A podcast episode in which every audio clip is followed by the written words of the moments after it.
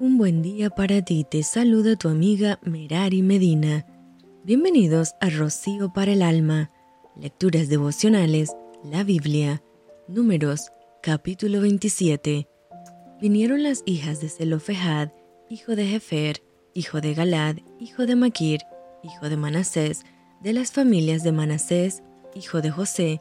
los nombres de las cuales eran Maala, Noa, Ogla, Milca y Tirsa, y se presentaron delante de Moisés y delante del sacerdote Eleazar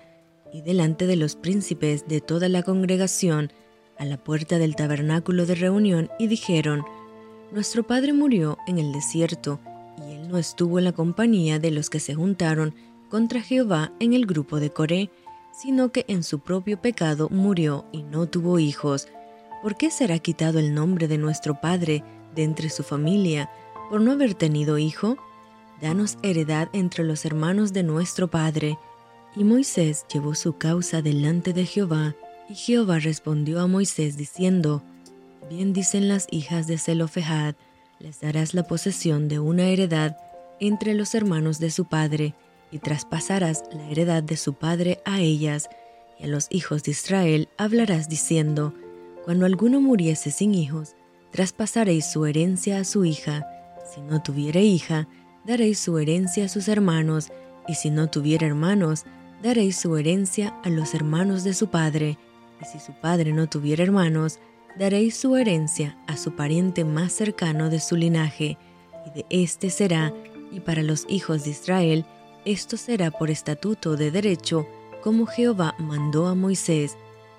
Jehová dijo a Moisés, Sube a este monte Abarín y verás la tierra que he dado a los hijos de Israel, y después que la hayas visto, tú también serás reunido a tu pueblo, como fue reunido tu hermano Aarón. Pues fuisteis rebeldes a mi mandato en el desierto de Sin, en la rencilla de la congregación, no santificándome en las aguas a ojos de ellos. Estas son las aguas de la rencilla de Cades, en el desierto de Sin. Entonces respondió Moisés a Jehová diciendo, Ponga Jehová, Dios de los espíritus de toda carne, un varón sobre la congregación que salga delante de ellos y que entre delante de ellos y que los saque y los introduzca para que la congregación de Jehová no sea como ovejas sin pastor. Y Jehová dijo a Moisés, Toma a Josué, hijo de Nun, varón en el cual hay espíritu, y pondrás tu mano sobre él,